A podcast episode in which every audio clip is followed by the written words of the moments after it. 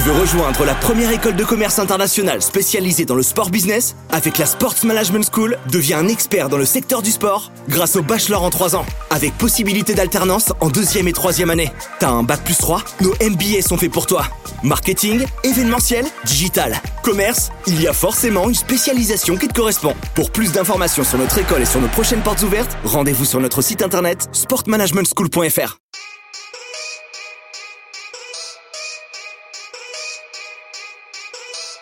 Second poteau Pavard.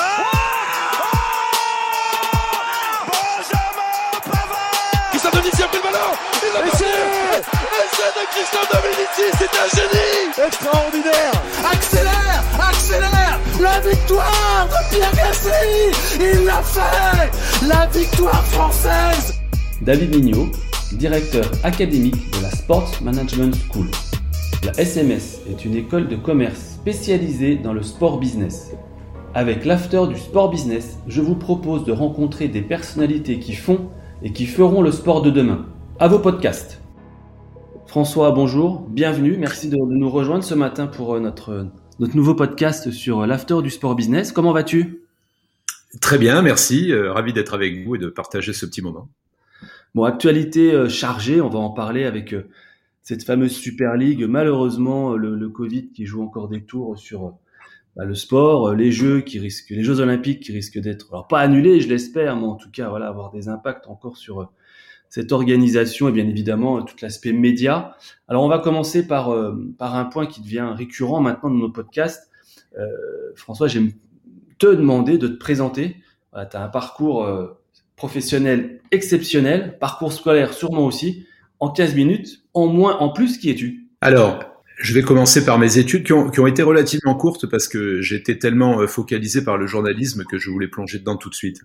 Euh, donc euh, après le bac, je suis parti à, à Bordeaux, à l'Institut de journalisme de Bordeaux, euh, que j'ai fait en deux ans et pendant lequel j'ai réalisé pas mal de, de, stages et de premières expériences professionnelles à la radio, à la télévision, notamment en presse écrite également, en presse régionale. Et euh, j'étais passionné de radio, j'avais fait un peu de radio dans mes années lycée, donc j'avais pris un peu d'avance techniquement sur mes, mes collègues. Euh, j'avais, j'étais euh, quelque sorte dans les, les, majors de ma promo en radio, puisqu'à l'époque on avait vraiment segmenté les, les, les spécialités, euh, ce qui serait une bêtise aujourd'hui, mais il y a 30 ans c'était comme ça. On faisait plutôt de la radio ou de la télé ou, ou de la presse écrite. Moi c'était la radio. Et euh, mon rêve c'était de rentrer à Europe 1 à l'époque. Et donc le, le concours d'entrée à Europe 1 c'était la bourse Loga que j'avais bien préparé, mais que malheureusement je n'ai pas euh, pu euh, accrocher. Mais heureusement pour moi, quelques semaines auparavant, j'avais fait 15 jours de stage à RTL, où euh, j'avais été repéré, entre guillemets, et quand j'ai échoué à la bourse Loga d'Europe 1, je suis vite retourné voir le secrétaire général de la rédaction de, de RTL en lui disant « je suis dispo cet été. Mmh il m'a dit bah écoute euh, si tu es dispo euh, ok.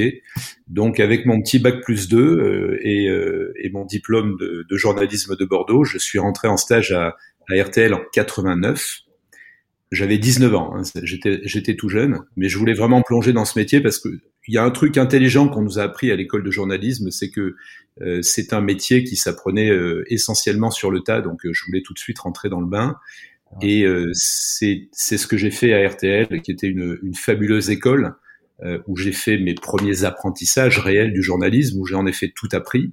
Mmh. L'école donne des bases techniques, mais ensuite le métier s'apprend dans, dans, une rédaction. Et à l'époque, celle de RTL était euh, vraiment référence. RTL était archi leader sur le marché de la radio, avec une rédaction très puissante, avec énormément de gens d'expérience et de talent. J'ai beaucoup appris là-bas. C'est, je crois, euh, une des meilleures écoles possibles de l'époque pour apprendre le, le, vrai journalisme. Et j'ai eu cette chance avec quelques autres de ma génération. Euh, nous avons passé, enfin pour ce qui me concerne, 12 ans là-bas à RTL, euh, où j'ai d'abord évolué euh, aux Infogénés euh, en tant que reporter, puis présentateur, avant de basculer définitivement au sport en, en 96 alors j'étais régulièrement euh, appelé euh, pour des compétitions sportives parce que j'étais reporter, il y avait pas mal de polyvalence et surtout j'étais euh, reporter sudiste et donc j'ai tout de suite été référencé pour le rugby et pour l'OM. Donc c'était pratique parce que c'est deux trucs que j'adorais. Et donc j'ai rapidement couvert l'OM, j'ai rapidement couvert le tournoi destination, j'ai fait mes premiers matchs du tournoi destination pour RTL à, à l'âge de 20 ans. Et découvrir l'Arms Park de, de Cardiff ou, ces stades-là à 20 ans, c'est quelque chose qui marque ouais. quand on est passionné de rugby. J'ai eu vraiment cette chance-là. Et donc en 96, j'ai basculé définitivement au sport euh, auprès de Guy Kedia, qui a été mon premier mentor dans, dans ce métier, euh, qui était un type euh, extraordinaire en termes de, de, de, de journalisme à l'ancienne, d'indépendance. Euh, et, et, et, puis c'est quelqu'un qui avait un vécu incroyable, qui avait connu euh, Anctil, qui avait connu Cerdan, qui avait connu euh, Kili, toutes ces légendes du sport. Et on pouvait passer des soirées entières et, et, apprendre des, des, choses incroyables sur sur ces années-là, ces années 50, 60, 70. Euh, donc ça, ça a été de très belles années pendant 12 ans à RTL. Et à l'âge de 31 ans, alors que j'étais très bien installé, euh, que je parcourais le monde sur tous les terrains de sport, euh, les Jeux Olympiques, euh, le Tour de France sur la moto RTL, les, les Coupes du Monde de, de foot, la Coupe Davis, enfin bon, c'était une vie de, de rêve. J'avais aussi quelque part envie de me remettre en cause parce que je me sentais m'installer dans les meubles à, à, RTL, où mine de rien j'évoluais depuis 12 ans, et, et, je me suis dit, si tu ne quittes pas cette belle et grande maison dans laquelle tu es très confortable, euh, tu n'auras plus de capacité plus tard à te remettre en cause. Mmh. Donc c'est ce que j'ai fait avec une opportunité toute bête. Un, un, collègue de la rédaction, Fabrice Lundi, m'appelle un jour en me disant, tiens, j'ai un truc à te dire, je deviens directeur de la rédaction de, de RMC. Alors à l'époque, RMC, c'était une radio euh, moribonde euh, un point neuf d'audience, euh, RTL devait être à 15 points d'audience. Vous voyez, on était chez le premier de la classe et il me parlait du dernier de la classe. et j'ai dit, mais qu'est-ce que tu vas faire? Il me dit, écoute, euh, la radio est reprise par quelqu'un qui s'appelle Alain Veil, qui est un ancien dirigeant du groupe Énergie, qui est d'ailleurs passé aussi par la CLT, par le, le groupe qui, qui administrait RTL, qui a une vision pour cette radio, qui veut la relancer et qui a beaucoup d'ambition pour le sport. Euh, il, veut que son format soit très sport. Donc comme je sais que tu te sens un peu à l'étroit à RTL et que tu as envie de bouger, euh, tu devrais le rencontrer parce que c'est un type très intéressant. Et en effet, l'une des raisons pour lesquelles je voulais bouger aussi était cette espèce de, de surplace, euh, malheureusement, dans lequel on, on, vivait le sport sur RTL. C'est une radio généraliste dans laquelle il y a des programmes extrêmement successful à l'époque euh, qui sont indéboulonnables et dans laquelle il est impossible de développer de gros créneaux horaires autour du sport. Mmh. Alors qu'à ce moment-là, en face, à Europe, euh, Eugène Sacomano lance les premières soirées sport 20h, euh, 22h30. Et nous, on regardait ça avec beaucoup d'envie et je me disais, c'est quand même dommage de rester là alors qu'il y a beaucoup à faire sur le, sur le sport à la radio. Et Fabrice me dit ça je, je vais euh, donc je vais au rendez-vous avec Alain Veil. Ça a dû durer 15 minutes, ça a été très court. Il m'a expliqué son projet et je lui ai dit euh, banco. Euh, voilà. Il m'a dit je veux faire une radio euh, news et sport. Ouais. On est une petite radio, on n'a pas encore beaucoup de moyens, mais on a de l'ambition, on a une vision, on a un format, on est très ambitieux pour le sport on a besoin de quelqu'un qui puisse nous développer des programmes sport. Mmh. Et pour moi, à 31 ans, avec ces 12 ans d'expérience de RTL, la possibilité de cette page blanche euh, était quelque chose euh, de formidable. Et je me suis dit très rapidement pendant cet entretien, ça vaut le coup de prendre le risque, de franchir le pas, parce que tu auras en charge cette page blanche. Et ça, c'est une opportunité à 30 ans dans une carrière qui est assez unique. Donc je lui dis, Monco, je suis votre homme, je pense qu'on va gagner, j'ai plein d'idées, j'ai plein d'envies, et je pense être euh, l'homme qu'il vous faut pour, pour développer ces programmes sport. Donc on s'est tapé dans la main. Je suis rentré chez moi en me disant mais qu'est-ce que tu as fait? Logique. Euh, tous mes collègues, euh, au fur et à mesure où je leur ai, euh, bon, ça a pris quelques semaines pour finaliser le contrat et faire, faire les choses bien, mais euh, les collègues, quand je leur en ai parlé, m'ont dit mais tu es dingue. comment quitter RTL aujourd'hui pour partir chez RMC euh, où il y a eu déjà je ne sais combien de plans de reprise euh, qui ont été autant d'échecs. Euh, dans six mois, tu vas revenir chez nous, etc. c'est vrai qu'il y avait beaucoup d'inquiétudes et, d'incertitudes au départ, mais cette opportunité-là était, était magnifique. Donc, je vais accélérer un peu parce que là, je vais, je vais faire plus que 15 minutes, j'ai l'impression. T'inquiète, faut. Euh, ok. On, on, a démarré en 2001. Alors, en effet, dans des conditions un peu rocambolesques, hein, la radio était encore basée à Monaco. Ouais s'est vite rendu compte pendant l'été 2001 que ça ne pouvait pas rester comme ça, qu'il fallait remonter à Paris, qu'on ne pouvait pas relancer une grande radio nationale euh, au bord du port de Monaco avec vue sur les yachts. Ouais. C'est pas mal. C'est pas mal, mais c'est pas du tout propice au boulot et, et c'est totalement en dehors des clous. On avait besoin de se remettre au cœur de l'écosystème à Paris pour exister. Donc on s'est réinstallé à Paris dans des locaux euh, neufs en novembre 2001 et on a, on a réellement débuté l'aventure RMC. Donc euh, on a fait une première rentrée en septembre 2001 un peu rocambolesque parce qu'il y avait peu de moyens. On était sur un double site, euh, beaucoup de gens nous quittaient, la radio était en pleine mutation. Et il y a quand même eu un petit événement fondateur qui n'est pas sport, mais qui a beaucoup compté dans la culture d'RMC, ça a été le, le 11 septembre. Ouais. L'attentat du 11 septembre à New York. Ça arrive en pleine rentrée, notre première rentrée d'RMC. On est tous dispatchés à droite à gauche. Moi, je crois que je suis à Barcelone pour un match de Coupe d'Europe de foot et on tombe sur ces images euh, du premier avion qui euh, euh qui, euh, qui, qui, attaque euh, l'une des tours jumelles. Ouais. Et, et là, tout le monde s'appelle, Alain Veil, Franck Lanoux, Fabrice Lundy et moi, et on se dit, on, on, passe en édition spéciale, il se passe un événement historique, on va voir ce que ce qu'on peut en faire. On est une radio qui n'a pas encore de format, qui n'a pas d'émission à défendre, qui n'a pas de qui a, qui a, qui a, pas de problème pour, pour casser son antenne, faisons-le. Et euh, donc on, on s'organise pour partir dans une sorte de, de grand marathon d'antenne de 48 heures. Donc je rentre vite à Paris, euh, on laisse tomber les, le match, etc. Et on, on se met tous à, à, à, cette grande édition spéciale. Donc euh, Jean-Jacques Bourdin qui venait d'arriver, euh, Alain Marchal euh, qui était là, Fabrice, moi-même avec Christophe Cessieux que je venais de, de, de, de débaucher d'Europe 1.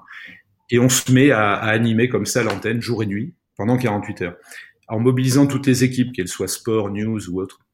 Et ça a été un événement fondateur de la capacité d'RMC à bousculer son antenne et à, à, faire vivre un événement en direct non-stop. Ouais, ouais, c'est clair. Voilà. Et euh, ça a été très fondateur parce que derrière, on s'est dit, notamment pour les événements sportifs ou les grandes élections euh, présidentielles, où on, on, on, est capable, avec cette antenne, d'être plus réactif que les autres et, et, et d'être plus événementiel. Et donc ça a été euh, quelque chose qu'on a gardé dans l'ADN, notamment au sport, et qui ouais. Euh, nous a inspiré par la suite sur la couverture des Jeux Olympiques, euh, du Tour de France, de la Coupe du Monde de foot, etc. Donc on, est parti comme ça, euh, un peu à tâtons, pendant deux, trois ans, jusqu'en 2004, où là on a commencé à stabiliser la grille qu'on connaît aujourd'hui euh, au niveau des RMC, avec euh, de l'info le matin jusqu'à 16 heures et, du sport ensuite jusqu'à minuit. Donc là, on a installé les premiers shows, Décapé, Louis s'attaque, l'Arc et Foot. On a on a commencé à lancer toutes ces marques là, puis l'After, puis Coach Courbis, puis euh, etc etc. Il y en a eu plein, puis Moscato, etc. Moscato. Et, et donc ces années 84 à à 80, enfin 84 à 2018, hein, ouais. enfin 2004, pardon, 2004. 2004 à 2018 ont été des, des, des années d'installation de ce format, de montée en puissance de ce format et de très grands succès, puisque c'est vrai que, in fine, euh, RMC a été entre 2000 et, et, 2019 le grand succès du marché de la radio en France. Ouais. Euh, on est parti d'un point neuf, on est monté à 8.2. À 8.2, on était devant Europe 1. Euh, on était deuxième radio commerciale de France derrière RTL. On était certainement la radio la plus rentable du PAF. Et on avait installé un, un modèle, un format euh, extrêmement populaire mmh. euh, et je crois extrêmement ancré dans son époque, basé sur l'interactivité. Et, et, cette interactivité euh, autour de, de l'actu, hein, toujours nourrie par de l'actu chaud, de news le matin, sport le soir, elle paraît évidente aujourd'hui parce qu'elle s'est déployée partout sur les réseaux sociaux. C'est quelque chose de permanent et de, et, et, qui est disponible partout, mais il faut songer qu'il y a 20 ans, l'interactivité, il n'y en avait pas. Les médias parlaient aux gens, mais n'écoutaient pas les publics. Il y avait très peu de possibilités de s'exprimer sur un média pour le grand public. Il y avait une demi-heure d'auditeurs ont la parole sur RTL, mais c'était tout. Mmh. Et, et, RMC a totalement démocratisé ce, ce, ce format et, et, cette capacité à dialoguer avec les auditeurs, à, faire, à, à intégrer les auditeurs au programme, euh, à faire de, du public et de l'expérience qui peut partager une partie intégrante du programme. Euh, et je crois que ça a été une des clés du succès de RMC avec le choix des personnalités, la capacité à les mettre en valeur et à installer ce, ce dialogue et, et, et, ce débat euh, d'opinion autour de l'actualité. Voilà. Donc ça, ça nous amène à l'aventure radio en, en, 2019, l'année où j'ai quitté le groupe. Alors auparavant, il y a eu beaucoup de choses en plus de la radio, parce qu'avec Alain Veil, qui était un, un, un, très grand développeur de médias, euh, il n'y avait pas une année où il se passait pas quelque chose, où il n'y avait pas une acquisition ou une évolution du groupe. Donc la première évolution, ça a été en, en 2005 l'entrée du groupe sur la TNT à la télévision euh, avec BFM Télé. Alors il faut se souvenir que déjà à l'époque, on avait deux projets euh, d'entrée sur la TNT. On avait un projet qui s'appelait BFM Télé, qui était l'émanation de la radio BFM, qui était la deuxième radio du groupe. Et puis on avait un projet qui s'appelait déjà RMC Sport qui était l'émanation pour la marque RMC d'une d'une chaîne d'information sportive. On a eu BFM Télé, donc on a développé l'info avec le succès qu'on connaît. Ouais, Ensuite, on a développé du digital. On a on a lancé la marque RMC Sport sur le digital en 2008, en même temps que l'agence RMC Sport. Euh, ça, c'était le deuxième grand mouvement euh, après la radio. C'est-à-dire qu'à partir du moment où on éditait une chaîne de télévision d'info et euh, des sites internet, euh, et à partir du moment où Alain Veil voulait qu'on crée des synergies entre les rédactions, pour euh, qu'un même reporter puisse alimenter les différentes antennes du groupe et pas se retrouver avec plusieurs équipes du même groupe à, à, à couvrir la même chose. clair. on est parti dans des synergies. Et là-dessus, j'étais un peu précurseur puisque euh, c'était peut-être plus facile pour moi au sport de lancer euh, cette logique plurimédia. C'était plus difficile pour BFM Télé qui était en, en plein démarrage, démarrage et qui devait se concentrer sur son antenne. Mm, mm, mm. Nous, au sport, on a pu euh, déployer l'agence RMC Sport, donc une, grosse agence de presse plurimédia, qui nous a permis de transformer les métiers. Nos journalistes, qui étaient essentiellement radio, sont devenus des journalistes radio-télé, euh, dotés pour les reporters de capacité à faire de l'image, euh, dotés de capacité à faire du direct télé, à écrire des sujets télé, à monter des sujets télé. Et on est devenu comme ça la première agence plurimédia du marché français. Aujourd'hui, euh, c'est drôle parce que le service public et beaucoup d'autres entités euh, prennent ce, chemin-là et, ce virage-là qui est devenu vital parce qu'à l'époque du digital, on ne peut plus dire je suis que radio ou que télé ou que presse écrite. On est forcément de fait un journaliste multimédia. Et, et on a été les premiers à réussir ça avec une rédaction dans laquelle les journalistes pouvaient alimenter de la radio, de la télé et du digital. Ça, c'est une vraie fierté parce que c'est très difficile à faire. On a pu le faire parce que le contexte était favorable pour nous. Ouais, bien sûr. On était en croissance. On avait des équipes plutôt jeunes euh, qui étaient hyper engagées derrière la marque et qui avaient envie que ça fonctionne. Elles voyaient que chaque fois qu'on leur demandait des efforts, ces efforts étaient payants parce qu'ils nous permettaient de grossir et ces gens-là grandissaient avec eux, avec nous. Et donc, ça, ça s'est bien passé, on a pu déployer ça. Et la dernière étape, euh, ça a été, d'ailleurs grâce à ce savoir-faire de l'agence RMC Sport, qui était autant télé que radio que digital, euh, lorsque le groupe a été racheté par euh, le groupe Altis en 2015, on nous a confié le déploiement des, des, nouvelles chaînes de sport payantes du groupe Altis, qui au départ s'appelait SFR Sport. Donc voilà, on, on a pu, j'ai pu piloter ce, ce chantier euh, en collaboration avec Nicolas Rotkov, qui euh, lui était déjà dans le groupe avec ses petites chaînes MCS. Donc on a intégré les chaînes MCS à notre dispositif RMC Sport. On a créé les chaînes SFR Sport, qu'on a ensuite rebrandé RMC Sport parce qu'on s'est rendu compte avec Altis que la marque SFR Sport n'était pas tout à fait claire. On ne savait pas si c'était une marque de télécom ou une marque de médias. Ouais, on ne savait pas si c'était une chaîne de télé ou une offre intégrée à des contrats de télécom. Donc, euh, au moment où on a acquis la Ligue des Champions et on préparait le lancement de la Ligue des Champions, on s'est dit on doit proposer la Ligue des Champions sur une marque média installée, populaire, légitime auprès des fans. C'était évidemment RMC. Euh, les, les, études de l'époque nous montraient qu'RMC faisait partie avec Canal et l'équipe des trois grandes marques référencées par les fans de sport. Et donc, on a lancé à l'été 2018 le bouquet RMC Sport, euh, bouquet de cinq chaînes payantes englobant la Ligue des Champions, la Première Ligue et tous les droits qui étaient euh, sur nos antennes à l'époque. Et donc là, l'entité RMC Sport est devenue très importante euh, puisqu'on pilotait à la fois les programmes de la radio RMC, tout le déploiement digital gratuit d'RMC Sport et tout le déploiement pay TV du groupe Altis avec les cinq chaînes RMC Sport et leur appli payante qu'il a fallu également développer. Donc tout ça, c'était une entité très importante. On a, on est monté à plus de 300 collaborateurs entre les, les journalistes et la, et la production. Euh, c'était un très gros budget d'acquisition, évidemment, de ah droits et, de, et, de, et de production de, de chaînes. Euh, et c'est euh, un peu comme en 2001, euh, alors qu'on était en quelque sorte à notre, à notre apogée, que les choses étaient bien installées, que je me suis à nouveau dit, faut changer. Rester là toute ta vie, tu as installé tout ça, ça fonctionne, ça roule, tous les feux sont au vert, tu peux partir parce que c'est à nouveau le moment de te remettre en cause à peu près 20 ans plus tard. Voilà, voilà pour ce qui est du cours, euh, on va dire, euh, audiovisuel classique. Ouais. C'est justement ce qui est intéressant dans, dans, tout ce que tu nous dis. Euh, on voit grâce à, à, tes propos, à, tout le contenu que tu viens de nous donner, qu'il y a eu une évolution, je dirais quasiment, pas permanente, mais quasiment évidente des, médias.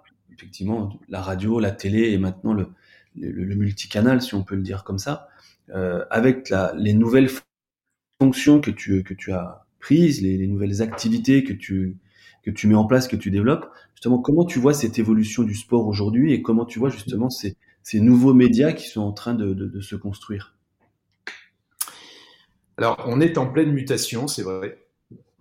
Et on, on, disait depuis des années qu'elle arrivait. Là, ça y est, on est en plein dedans. Mm. Et donc, qui dit mutation dit déstabilisation du marché.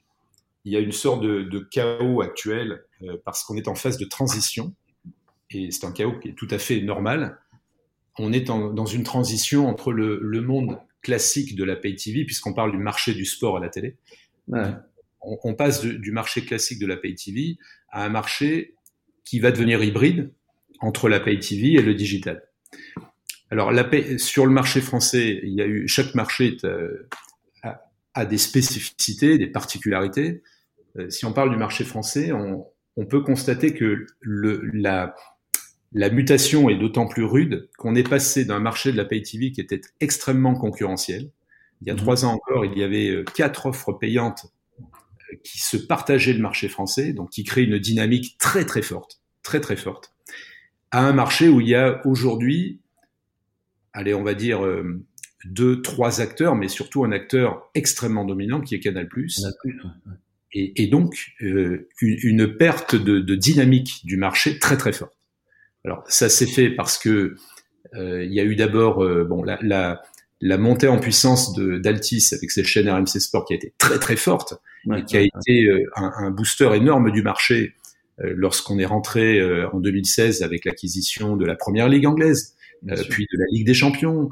il y a eu des, des bagarres également pour l'acquisition de la Formule 1, d'autres droits. Bref, il y avait un acteur extrêmement puissant poussé par le groupe Altis et SFR qui, qui rentrait sur le marché qui a été un, un cataclysme, Pardon? qui a, un, qui a, été un, vrai premier cataclysme en fait au niveau de bah, tout le tout le PAF français.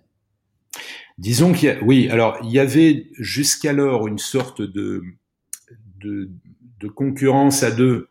Euh. Ça a été Canal TPS, puis Canal Orange, puis Canal Bein. Bon, mmh.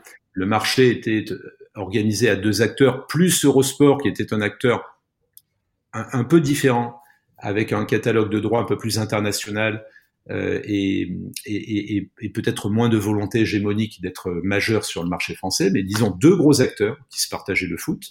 Mm. Donc, c'est vrai qu'on est arrivé avec euh, l'offre euh, SFR Sport et qu'on a bousculé cet équilibre et qu'on est rentré sur des droits extrêmement puissants de foot qui euh, jusqu'alors se partageaient entre Canal et Bein. Donc on a on, on a bousculé ce marché. Mm. On est passé à trois gros acteurs ambitieux. Et puis, bon, le groupe Altis euh, a, a, vécu des soubresauts qui font que il a été décidé euh, de, de, ralentir ses investissements dans la pay TV, hein, que ce soit sport ou cinéma.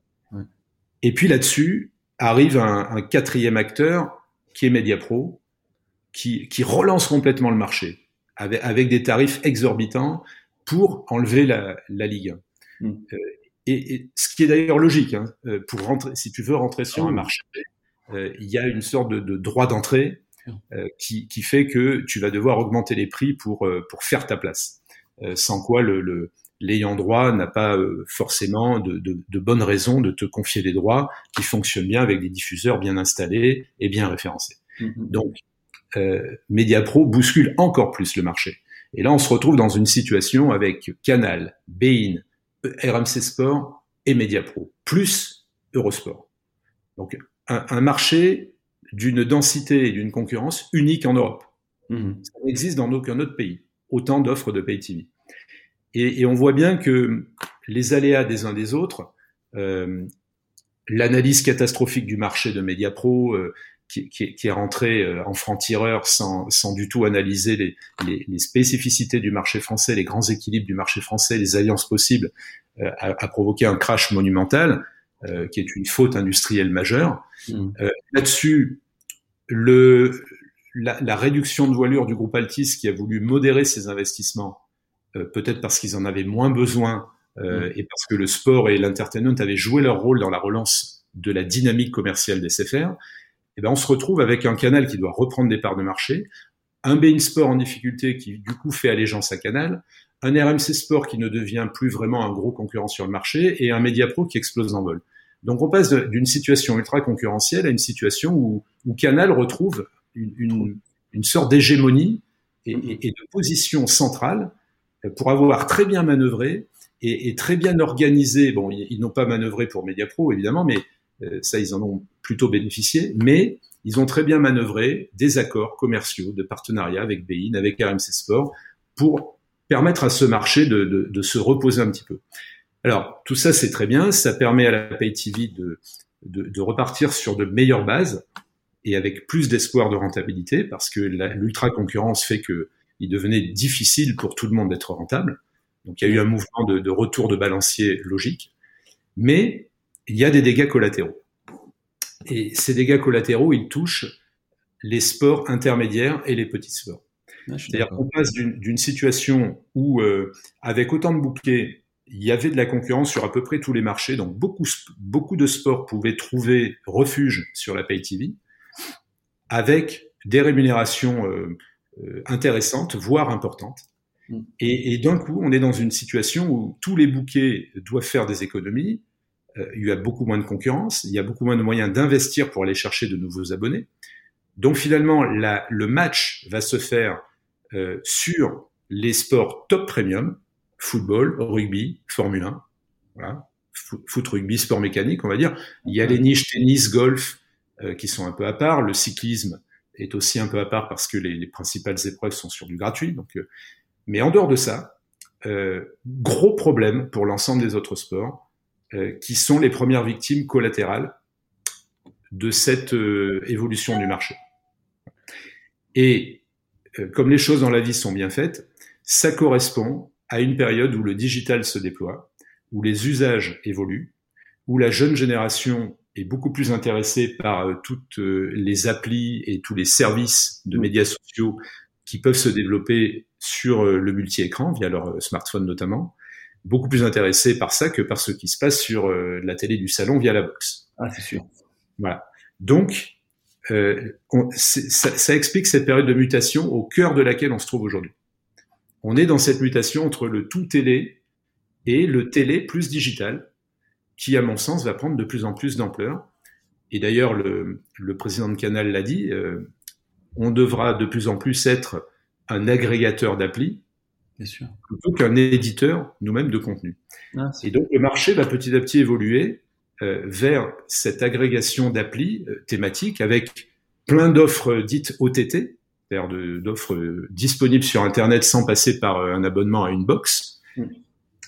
Et, et, et là-dedans, comme à la télévision, il y aura plein d'acteurs de plein de tailles différentes. Il y aura des acteurs internationaux, des acteurs locaux, il y aura des acteurs ultra thématiques, des acteurs multithématiques, et on va retrouver dans le digital la, la même euh, la même offre ou la, la, la, la pléthore d'offres, si je puis dire, qu'on a trouvé à une époque sur la télé, sur le câble satellite, où euh, il existe encore beaucoup de chaînes thématiques, ne serait-ce que le sport, hein, il, y a, il, y a, une offre très importante, bah, petit à petit, tout ça va basculer vers le digital parce que le modèle de la pay TV ne pourra plus être financé par les grands groupes de télé.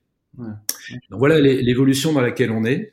Alors elle est à la fois flippante parce qu'il y a une perte de modèle économique pour la plupart des ayants droit liée à, à, à, au, au, moindre investissement de la pay TV, ouais. ou en tout cas à, cette espèce de, de, de de focalisation sur les droits premium, sur les top droits. C'est pour ça que je suis pas très inquiet pour le foot français, même s'il traverse une, une, période difficile. Le foot reste le produit numéro un, donc il, il, retrouvera un diffuseur, un public et un tarif, on va dire habituel. Ouais, c'est sûr. Voilà. En revanche, euh, il y a une vraie nécessité de bouger pour tous les autres sports et d'aller vers le digital pour y retrouver un modèle économique et un modèle de croissance. Alors c'est sûr que le, digital prend, euh, prend, tout son sens, tu, tu, le dis, entre les applications, les OTT et tout le reste, mais la base de tout ce que tu nous dis, c'est quand même le métier de journalisme. Nos journalistes, s'ils sont pas là pour être euh, les voix, les oreilles et surtout les personnes qui nous racontent les belles histoires du sport, bah, malheureusement, on peut sûrement faire plein de choses. Mais est-ce que ce métier n'a pas bougé? Est-ce que potentiellement, euh, on n'est pas devenus tous des journalistes en herbe avec euh, les commentaires sur euh, bah, les réseaux sociaux, les commentaires qu'on peut faire sur sur YouTube ou toutes ces, ces plateformes justement de, de contenu Est-ce que justement ce métier n'a pas évolué? Si, bien sûr, il évolue. Il évolue sur la forme. Il est heureusement euh, toujours nécessaire sur le fond. Ça, je pense qu'il y aura toujours besoin de vrais journalistes professionnels qui connaissent leur métier, qui savent traiter l'info et, et, qui savent l'apporter au public. Ça, c'est le fond. En revanche, c'est vrai que sur la forme, euh, les journalistes doivent être prêts à énormément bouger, à être beaucoup plus agiles, à être beaucoup plus multimédia, à être beaucoup plus digitaux dans leur façon de, de, de produire et de diffuser l'information.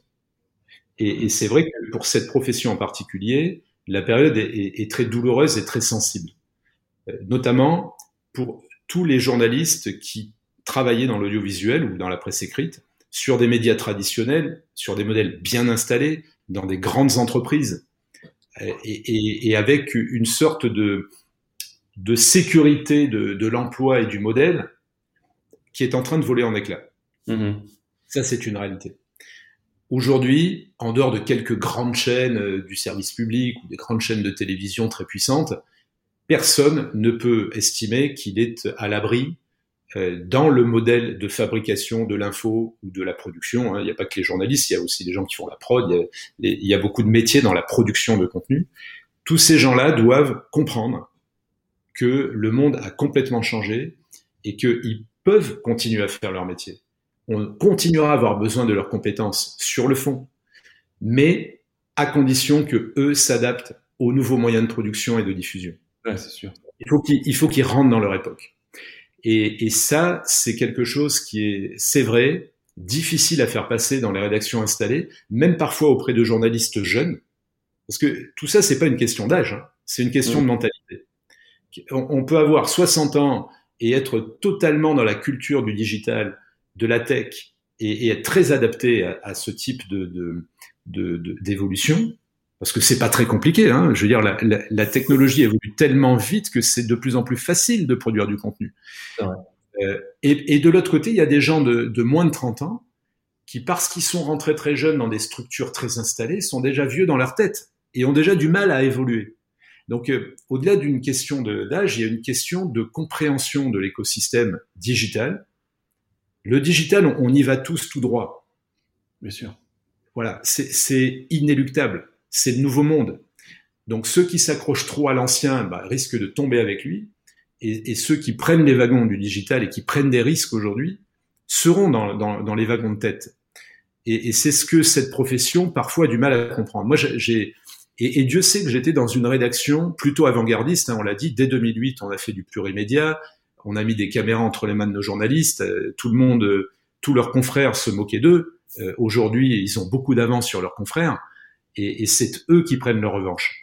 Mais même dans cette population de journalistes, j'avais du mal à, à, leur faire comprendre, par exemple, que, mais on y est arrivé hein, dans notre groupe, que on pouvait faire de l'image avec un smartphone lorsqu'on était journaliste. Oui, c'est sûr. Voilà, c'est pas euh, une, c'est pas un déshonneur. Parce que je leur disais souvent, euh, tout citoyen aujourd'hui dans le monde est un reporter qui est capable de faire de l'image et même de la transmettre en live via les réseaux sociaux. Vous seriez les seuls à ne pas le faire? Ouais, c'est vrai. Voilà. Et, mais, mais c'est une réalité. Et, et c'est vrai que c'est quelque chose qu'il faut pousser dans les esprits parce que parfois on se dit dans une corporation, moi je suis professionnel, je ne vais pas travailler comme tous ces amateurs. Eh ben si, et ben, oui, il faut justement utiliser les moyens des amateurs qui, cumulés à notre compétence spécifique, va nous permettre de garder une longueur d'avance. C'est ce qui plaît en plus. c'est ce live, euh, enfin ce, ce, vrai faux live avec les, les petits décrochages qu'on peut avoir, avec une caméra qui va peut-être bouger, avec tous ses défauts, mais qui, qui amène encore plus de réalité en fait dans le moment qu'on va vivre. D'ailleurs, c'est vous avez réussi. D'ailleurs, d'ailleurs, ils le font. Ce qui est, ce qui est fascinant, c'est que ce sont les mêmes journalistes qui parfois, parfois, hein, parce que chez nous ils étaient nombreux à accepter, mais parfois refusaient d'utiliser ces outils-là pour euh, déployer de l'information, et qui dans la même journée le faisaient pour leur compte Twitter ou leur compte Facebook, gratuitement. gratuitement. moi je leur disais attendez, euh, moi je vous paye euh, tous les mois pour faire ça, et vous refusez de le faire, et vous le faites gratuitement pour Twitter ou pour Facebook. Donc, voilà, c'est là que il y a des phases de transition, qu'il faut évangéliser, il faut expliquer tout ça. Après, je suis pas très inquiet, on va y arriver parce que les gens, euh, le bon sens l'emporte toujours à la fin. Mais c'est vrai que sur la forme, euh, il faut plonger dans le digital aujourd'hui. Il faut y aller à fond et être à l'affût des, technologies que nous propose le digital pour toujours alléger les choses. Euh, comme j'ai toujours dit à tous mes journalistes et à tous les gens qui produisent autour de nous, plus vous saurez utiliser les outils digitaux légers. Euh, Apple fait des choses formidables, Samsung fait des choses formidables. Il y a, il y a plein d'outils qui, qui euh, n'étaient pas imaginables il y a encore cinq ans en termes de capacité de production, en termes de qualité de captation, en termes de, de capacité à, de transmission euh, que vous devez utiliser. Mm. Et, et ça sera autant de temps de gagner pour faire du vrai journalisme, pour avoir le temps d'aller à la rencontre des gens, d'enquêter, de faire votre boulot, d'être au contact des gens sur le terrain. Tous ces aspects-là sont tellement légers que ils se font très facilement si vous prenez juste la peine de les appréhender. Ouais, je suis d'accord. Non, non, c'est vrai. On va revenir sur un point euh, que tu as que tu as évoqué. Donc, euh, foot, rugby, sport auto, qui sont, on va dire, les, les, les majors au niveau de, des droits et surtout au niveau des diffusions.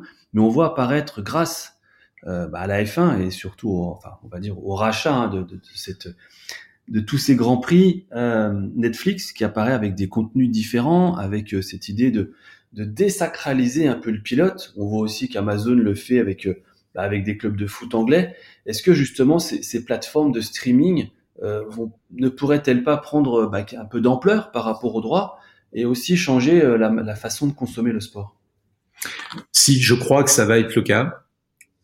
Euh, tu as tout à fait raison. D'abord parce que le sport est devenu une thématique majeure dans l'entertainment. C'est vrai. Le contenu sportif est devenu le produit leader à la télévision. Donc à la télévision slash digital. Ouais. C'est, ce sont les contenus qui génèrent le plus de droits, le plus d'audience. Mm. Donc, le sport est central. Donc, le sport sera central dans la stratégie de ces plateformes, j'en suis persuadé. Ensuite, il y a un problème purement économique.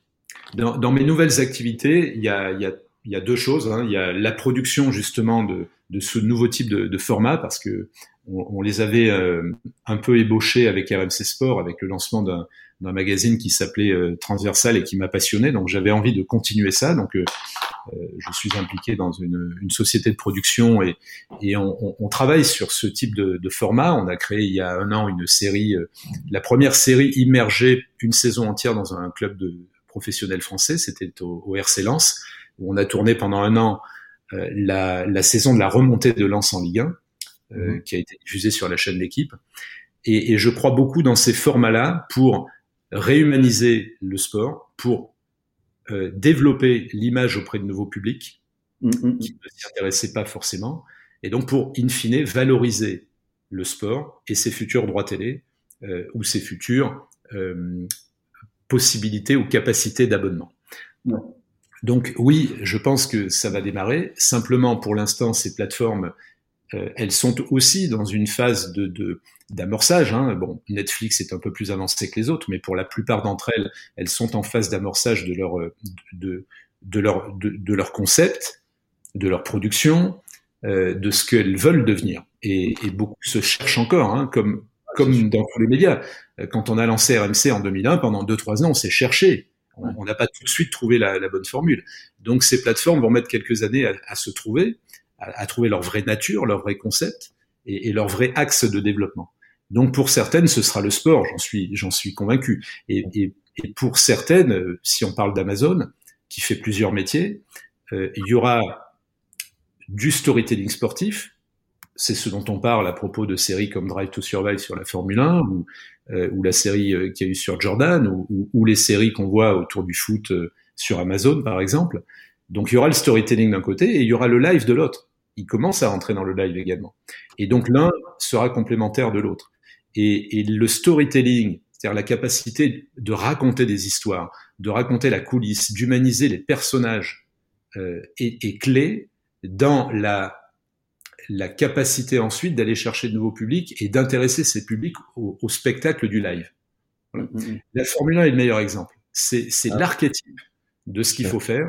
Euh, les, la Formule 1 était euh, en perte de vitesse en termes d'audience, si je puis dire. Et la série Drive to Survive l'a complètement reboosté parce que elle a réhumanisé toute une génération de pilotes, de responsables d'écurie, d'acteurs de l'écosystème de la Formule 1 qu'on ne voyait plus, qu'on ne voyait plus sur les écrans, qu'on a réappris à connaître et qu'on s'est réapproprié. Mm. Et c'est pour ça qu'ensuite on a envie d'aller voir le Grand Prix en direct. Ah, c'est sûr. Et, et ça a permis aux jeunes de retrouver la F1. Et, et, ça a permis notamment, quand je parle des jeunes publics, euh, des, des, nouveaux publics, je parle des jeunes notamment, en effet, euh, de, de, de, retrouver des jeunes. Et alors, Ensuite, attention, euh, cette équation-là pour la Formule 1, elle a été possible pour la Formule 1 parce que euh, tous les ingrédients étaient réunis. C'est-à-dire un sport d'audience mondiale.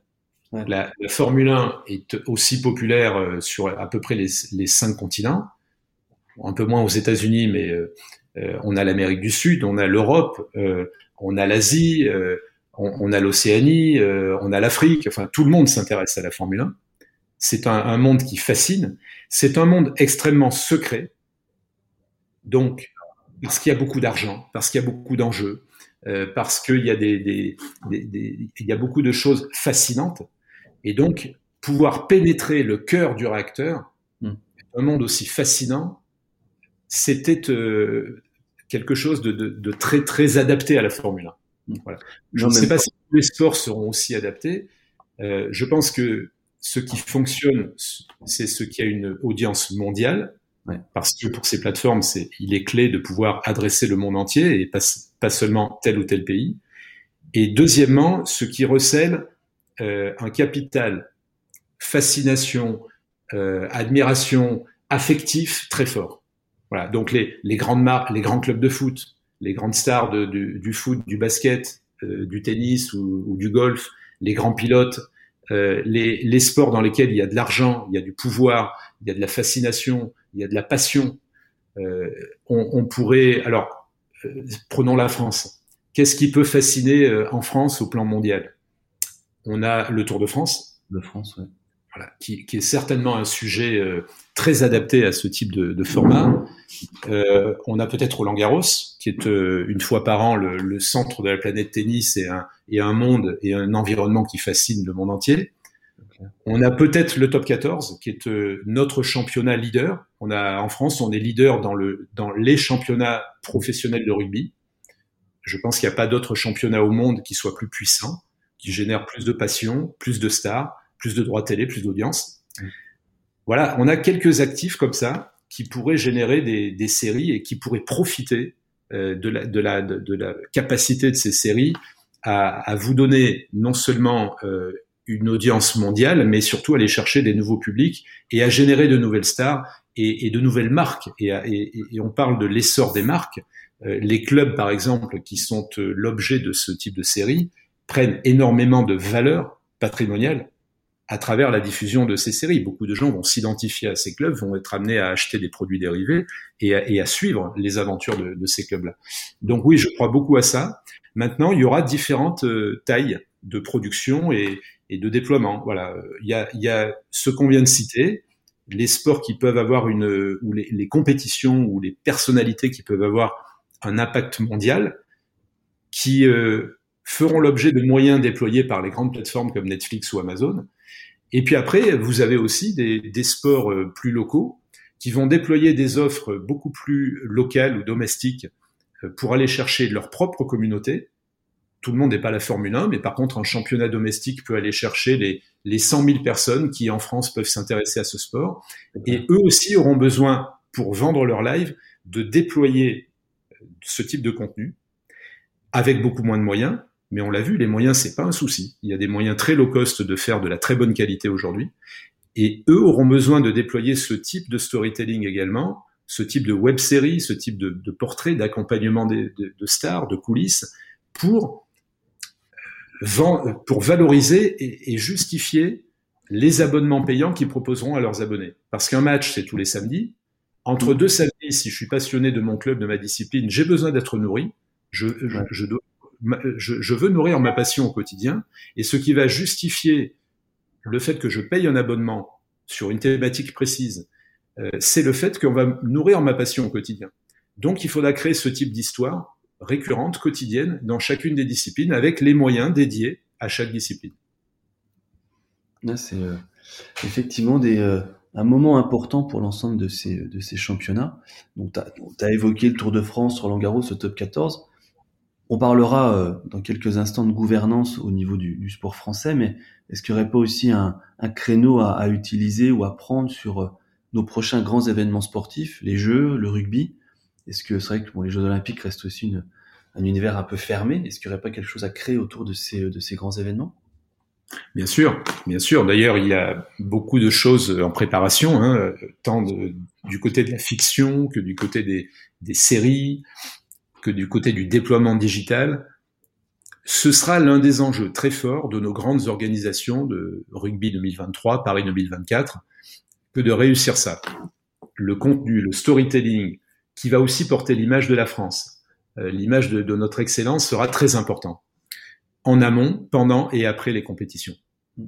Et ce qui est intéressant avec euh, ce déploiement média dont on parle, c'est que justement, il n'est pas focalisé que sur l'événement. Quand, je suis fasciné d'entendre des gens qui ne connaissent pas bien le, le, le, sujet nous dire mais pourquoi déployer autant de moyens pour 15 euh, jours de compétition euh, en parlant des Jeux Olympiques de Paris 2024 mais ce ne sont pas 15 jours de compétition. Ah non.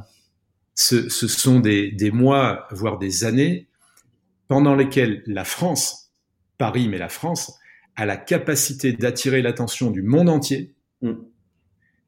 Pour montrer en quoi c'est une nation d'excellence, c'est une nation d'accueil, c'est une nation de tourisme, c'est une nation où il fait bon vivre, où il y a une dynamique, où il se passe des choses. Et c'est une façon de faire changer l'image et même le destin de notre pays unique dans l'histoire. Il n'y a pas d'autre événement que les Jeux Olympiques, peut-être une Coupe du Monde de foot, euh, qui suscite à ce point d'intérêt que les Jeux Olympiques. Ah, c'est sûr. Donc, si, si nos élites, y compris politiques, euh, économiques, ne comprennent pas ça, elles vont rater une occasion historique, historique, de montrer qu'elles sont des leaders et de le montrer au monde entier. Pendant euh, 15 jours, c'est sûr, mais si on est bon pendant 6 mois ou un an, mais ça dépend du storytelling qu'on est capable d'installer en amont et en aval, si on est bon pendant un an, on peut être l'un des centres du monde médiatique, l'un des moments où la planète entière va nous regarder, et au moment où elle va nous regarder, qu'est-ce qu'on veut lui montrer? Et, et, là, on dépasse largement le cadre du sport. C'est pas de sport dont il s'agit, c'est de l'image d'un pays. Les Jeux peuvent changer le destin d'un pays. On l'a vu avec Sydney et l'Australie en 2000. On l'a vu avec Barcelone euh, également en 92. On l'a vu avec Vancouver. Alors les Français s'en sont pas aperçus, mais Vancouver et donc tout le Canada euh, a été capable d'accueillir le monde entier à travers toutes ces grandes multinationales, toutes ces grandes entreprises pour montrer l'excellence du Canada. Et, et c'est pas juste euh, euh, un Canadien a battu un Américain et un Russe en ski de boss. C'est euh, profiter de cette occasion pour faire venir les clients du monde entier, montrer ce qu'est le Canada, montrer ce qu'est l'excellence, et cerise sur le gâteau, oui, à la fin de l'épreuve, il y a un Canadien qui est sur la plus haute marche du podium, devant le Russe et devant l'Américain. Et ça, vous voyez, messieurs, on peut le faire en ski, mais on peut le faire aussi quand on fabrique des avions, des trains ou de l'électricité. Voilà. Et, et c'est ça les Jeux Olympiques. Et c'est ça, j'ai l'impression que les gens parfois ne comprennent pas. Et c'est là l'impact du sport, c'est qu'à travers sa, son, son, attractivité, sa médiatisation, sa popularité, il peut drainer euh, en termes de communication et d'image des choses fantastiques. Mmh. Tu, effectivement, euh, c'est un point de gouvernance du sport qui, a, qui a évolué. Euh, J'espère que nos politiques vont, euh, vont entre guillemets changer ou en tout cas avoir une meilleure visibilité, une meilleure vision de, des JO, pas simplement l'ardoise la, l'ardoise à la fin, euh, mais surtout tout le rayonnement effectivement que, que tu as évoqué. Et justement, est-ce que tu, tu penses qu'actuellement la gouvernance du sport, elle est, euh, elle est intéressante, elle est dans la bonne dynamique? L'arrivée de, de l'Agence nationale du sport, est-ce qu'elle fait du bien ou est-ce qu'elle fait du mal? Voilà, Comment tu vois un peu cette gouvernance actuellement? Euh, Difficile à dire. Je, je, pense que hum, tout ce qui est fait pour structurer le sport, pour mieux flécher les investissements, euh, va dans le bon sens. Donc, a priori, l'ANS va dans le bon sens.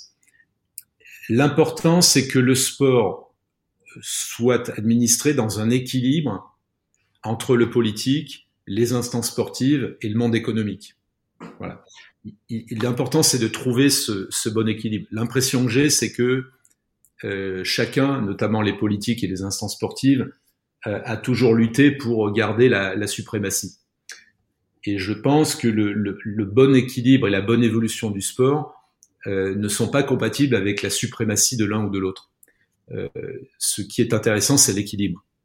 Voilà. Et je pense que le, le sport français, qui est un, un, modèle en soi, qui, est, qui a des vertus, qui a aussi parfois des limites euh, et, et, des besoins d'évoluer et de se moderniser, mais, qui, mais dans lequel tout n'est pas à jeter non plus.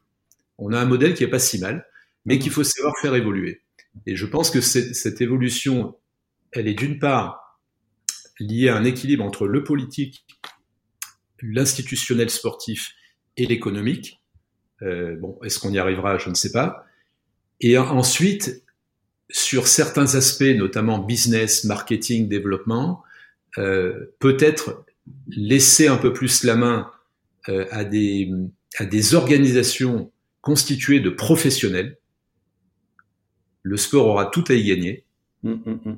Parce que si le sport veut et, et, sa, et sa structure institutionnelle veut tout gérer, il va, il va perdre du terrain, il va perdre du temps.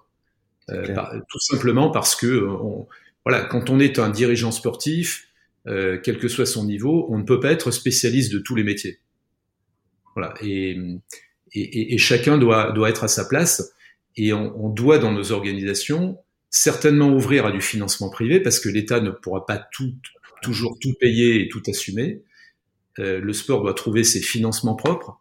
Donc, il existe aujourd'hui beaucoup d'opportunités de financement privé parce qu'on l'a dit, le sport est un élément d'entertainment essentiel, mmh. qui est aujourd'hui repéré par les grands fonds d'investissement, par les acteurs économiques. Et ça, il faut en profiter. Ensuite, il, il faut mettre ça en place de manière à la fois pragmatique euh, et vigilante. Voilà. Il ne s'agit pas de vendre les bijoux de famille. Euh, il s'agit euh, de profiter de cette opportunité en la maîtrisant et au-delà de l'argent qui est injecté, faire rentrer des compétences dans le monde du sport. Mmh. Le monde du sport, il n'est pas étranger au reste du monde de, de, dans lequel il vit.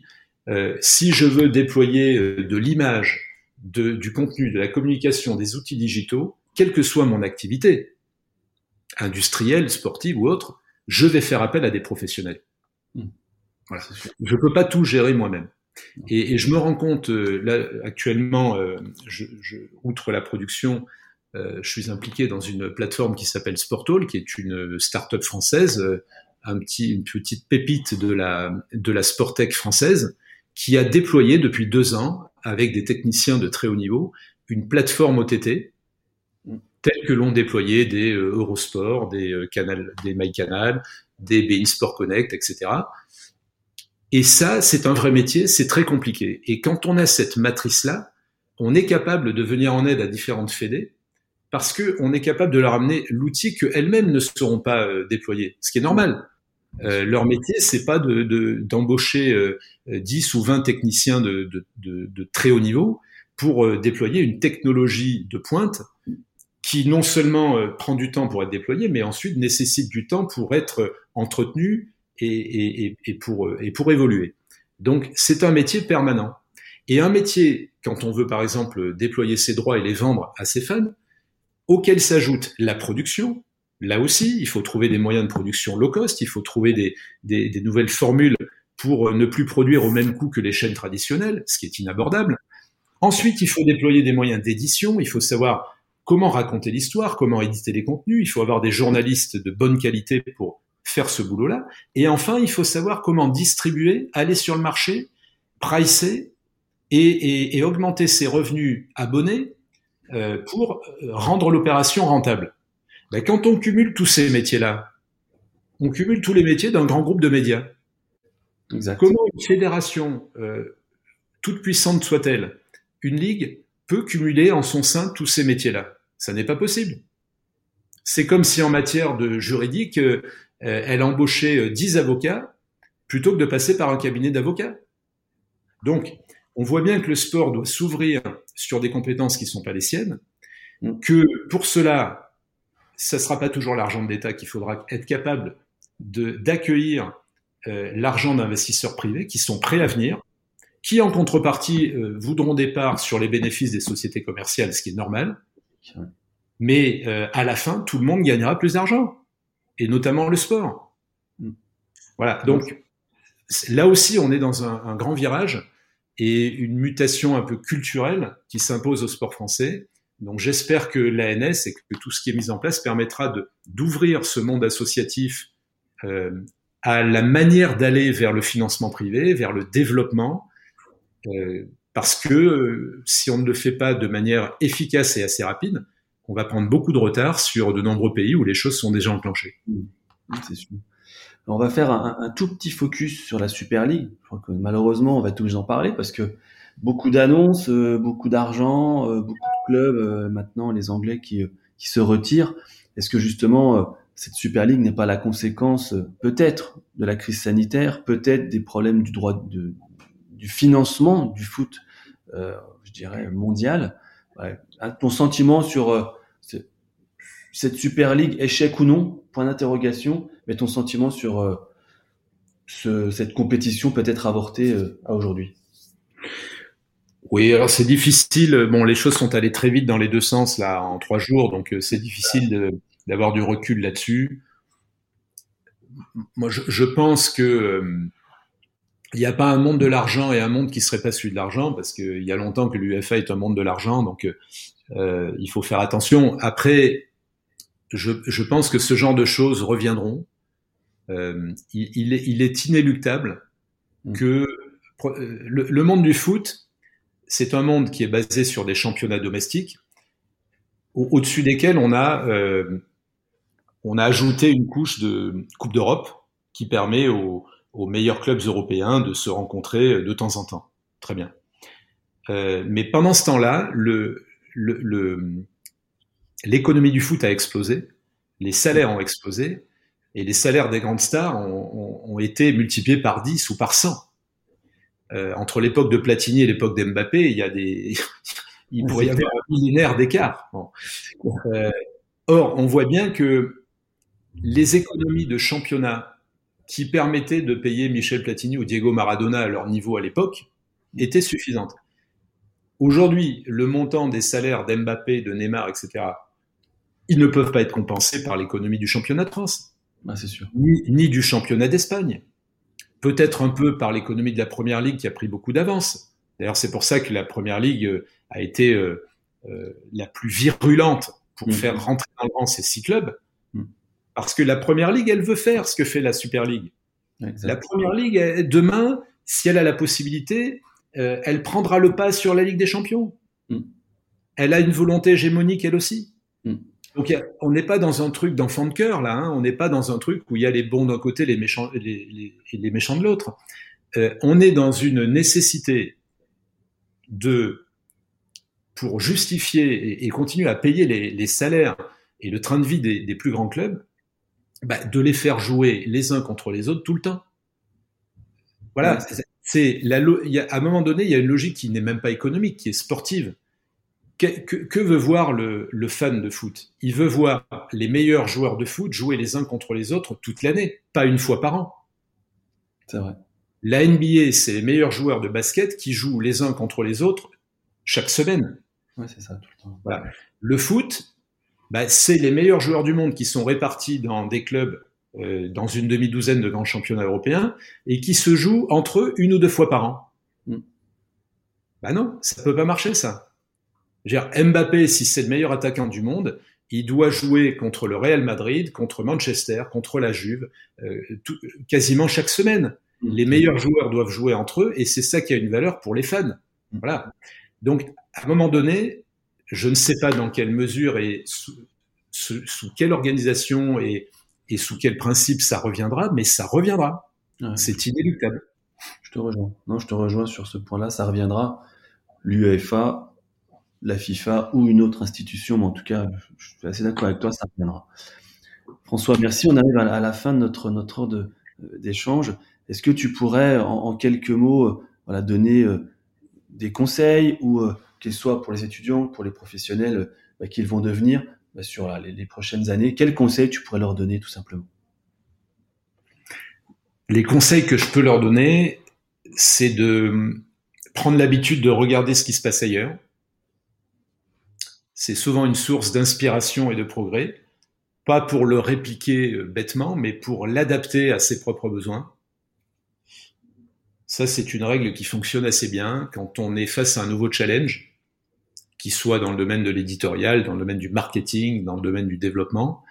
Euh, aller voir ce qui se passe en termes de bonnes pratiques chez les meilleurs, où qu'ils soient. Mm. Et ensuite, euh, avoir la capacité à prendre ce qu'il y a de meilleur chez eux et qui soit adaptable à ses besoins. Et cette capacité d'observation et, et d'adaptation, elle, elle est cruciale. Euh, C'est aussi une école de l'humilité. Je pense qu'on est dans des dans un monde où euh, l'humilité est très importante parce que euh, la réalité du jour est très vite battue en brèche le lendemain. Les équilibres bougent beaucoup plus vite qu'auparavant. Euh, dans le monde que j'ai connu en, quand je, suis passé d'étudiant à, à, un acteur professionnel, on pouvait rentrer dans des structures où on savait que pendant 10 ou 15 ans, les choses n'allaient pas beaucoup bouger et on, est, on aurait le confort d'évoluer dans ces structures. Aujourd'hui, ça n'est plus du tout le cas. Euh, Aujourd'hui, aucune structure ne vous donne 10 ou 15 ans de visibilité. C'est. Euh, plutôt 10 ou 15 mois. Et, et, il faut être prêt à ça. Il faut être prêt à prendre des risques, à regarder ce qui se passe ailleurs et à bouger tout le temps. Voilà. Donc, euh, ça peut paraître euh, de l'insécurité, mais ça ne l'est pas si on, on, on l'a ancré culturellement et que on sait que euh, ce qui ne marche pas d'un côté, euh, si on est capable d'aller voir ailleurs, euh, ça va marcher ailleurs. Ou, ou, euh, ou si on a la capacité de, de, de changer de paradigme ou, d'algorithme, euh, on, peut très vite s'adapter à autre chose et être pertinent dans autre chose. Il faut être conscient de ses capacités, de ses qualités, mais avoir une grande capacité d'adaptation, de, euh, d'observation euh, et, et, de mutation. Voilà. Je crois que c'est de mettre mot et, et j'ai l'impression que ça s'accélère et que ça va aller de plus en plus vite. Mmh. Donc euh, voilà, soit on flippe et on se recroqueville, et on se dit oulala, mais le, le, le, monde va trop vite pour moi, soit on se met dans le mouvement, quitte à prendre des risques, quitte à partir dans des domaines sur lesquels on n'est a priori pas compétent, mais la compétence, ça s'acquiert. Et, et quelqu'un qui est capable d'observer, d'être pragmatique, peut très vite s'adapter. Ok. Bah, écoute, merci beaucoup pour, pour ces conseils. Et un grand merci pour ta vision des médias qui effectivement a bien évolué sur, sur ces dernières années. Écoute, euh, j'espère qu'on aura l'occasion dans, quand les bars seront rouverts d'aller boire une bière ensemble pour, bah, voilà, pour échanger sur tout ça. Un grand merci François et euh, bah, bonne journée à tous. Merci à vous, à très vite. Second poteau Pavard